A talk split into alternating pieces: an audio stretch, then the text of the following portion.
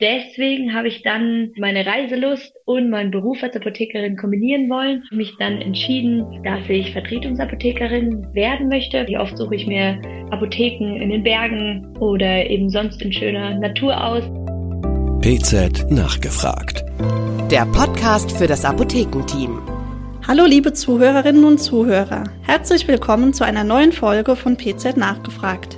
Mein Name ist Laura Rudolph, ich bin Redakteurin bei der Pharmazeutischen Zeitung und ich spreche heute mit Floris Rikowski, einer Apothekerin, die sich für einen besonders spannenden Berufsweg entschieden hat.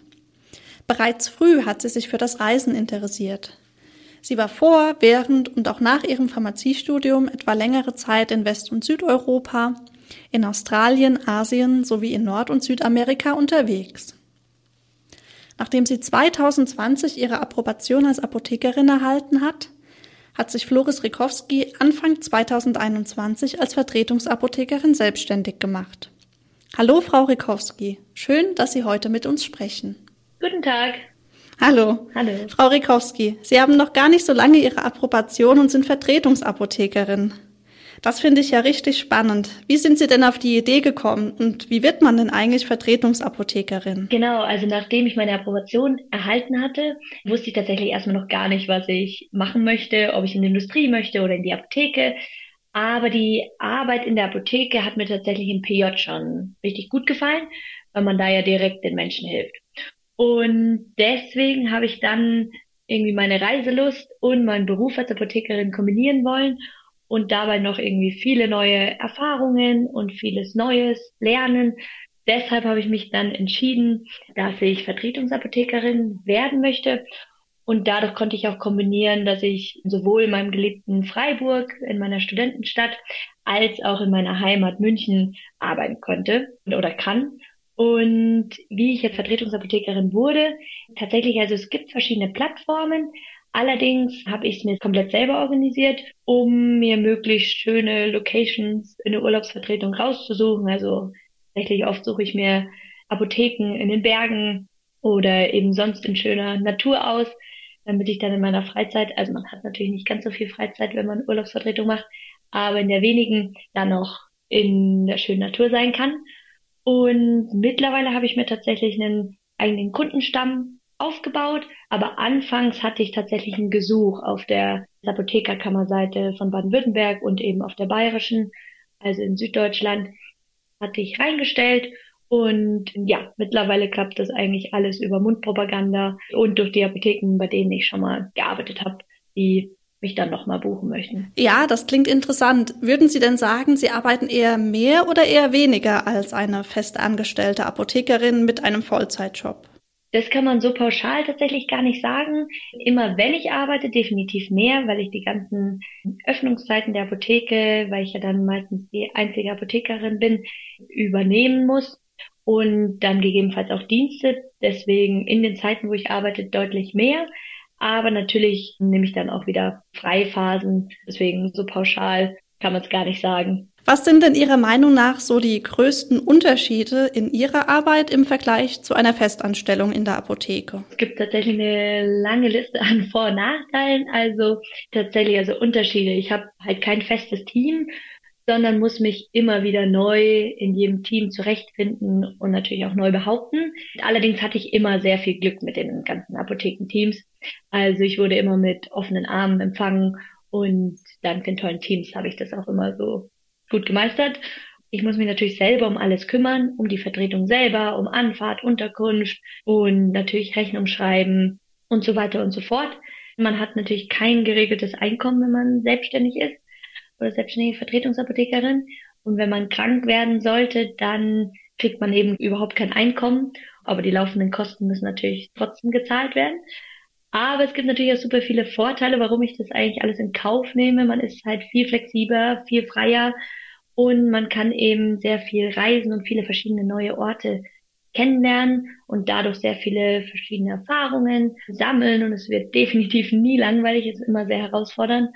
Und dabei bin ich irgendwie immer sehr motiviert bei der Arbeit, weil ich überhaupt nicht in so einen Alltagstrott verfallen kann, in den sich viele andere vielleicht befinden. Ja, das klingt sehr spannend. Sie haben ja schon schön beschrieben, was selbst und ständig bedeutet. Mhm. Wie ist das denn so mit Versicherungen und Altersvorsorge? Sie sagten ja, wenn man nicht arbeitet, hat man auch kein Einkommen. Genau, also Versicherung, Altersvorsorge, also ich muss alles selber zahlen, komplett Krankenversicherung, Pflegeversicherung und eben die Altersvorsorge.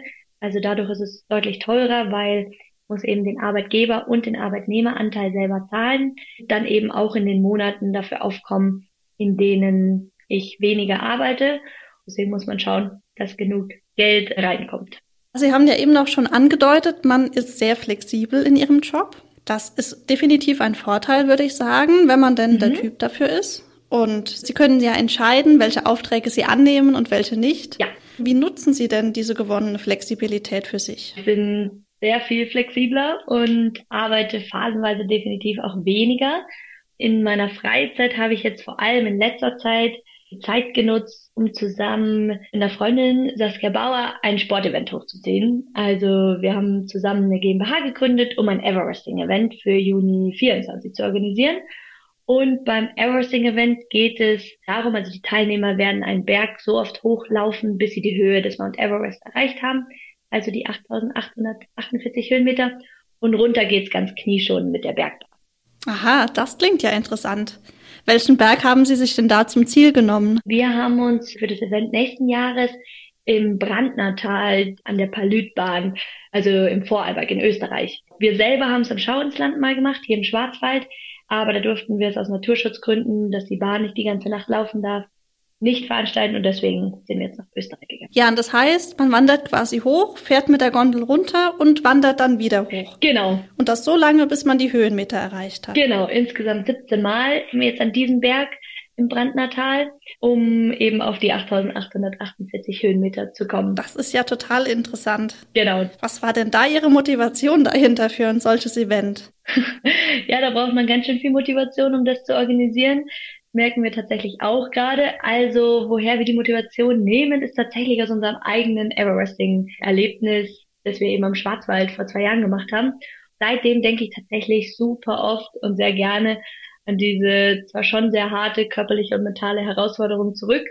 Eigentlich auch immer, wenn ich beruflich als Vertretungsapothekerin vor einem Problem stehe, da steht man ja in der Apotheke doch recht oft, denke ich gerne an mein eigenes Everesting zurück und denke mir, ach, ich habe schon viel Schwereres geschafft und das motiviert mich tatsächlich extrem. Genau dieses tolle Gefühl, dass man viel mehr erreichen kann, als man denkt, wenn man sich einfach neuen Herausforderungen stellt, wollen wir anderen Menschen ermöglichen. Und genau aus diesem Grund haben wir jetzt eben so ein Everesting-Event geplant. Ich denke auch, dass es für viele, die in Apotheken arbeiten, tatsächlich sehr interessant sein könnte, weil mal an seine Grenzen zu gehen, bringt einen halt sowohl beruflich als auch persönlich im Leben weiter. Und alle, die in Apotheken arbeiten, merken ja momentan auch Zeiten von Lieferengpässen und vielen weiteren Herausforderungen, die wir tagtäglich irgendwie stemmen müssen, dass man einfach nicht aufgeben darf.